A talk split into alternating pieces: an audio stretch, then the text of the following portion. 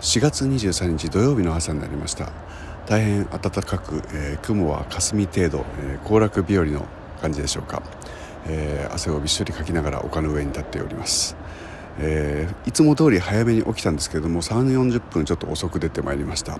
まあ、土曜日ということもありまして人手が少ないということを見込んでっていうのもありますけれども、えー、リミックスの作業がちょっと気になってしまってやっていたわけですね、えー、何せ134年前に作ったものを、えまあ、調整して出すだけならすぐできてしまうんですけれども、まあ、どうせなら、まあ、134年も経ってるんだから、えー、歌とかギターとかだけは入れ直した方がいいんじゃないだろうかどうせなら今のような今の声を残せばいいんじゃないかなと思い立ちまして、えー、大体の作品で、え、歌い直しを始めようと準備を進めています。えーまあ、タイトルも全部ひらがなに直して、えー、リリースすれば新しいものだよっていうことも可能なんですけれどもまあ誰も気が付きませんけどね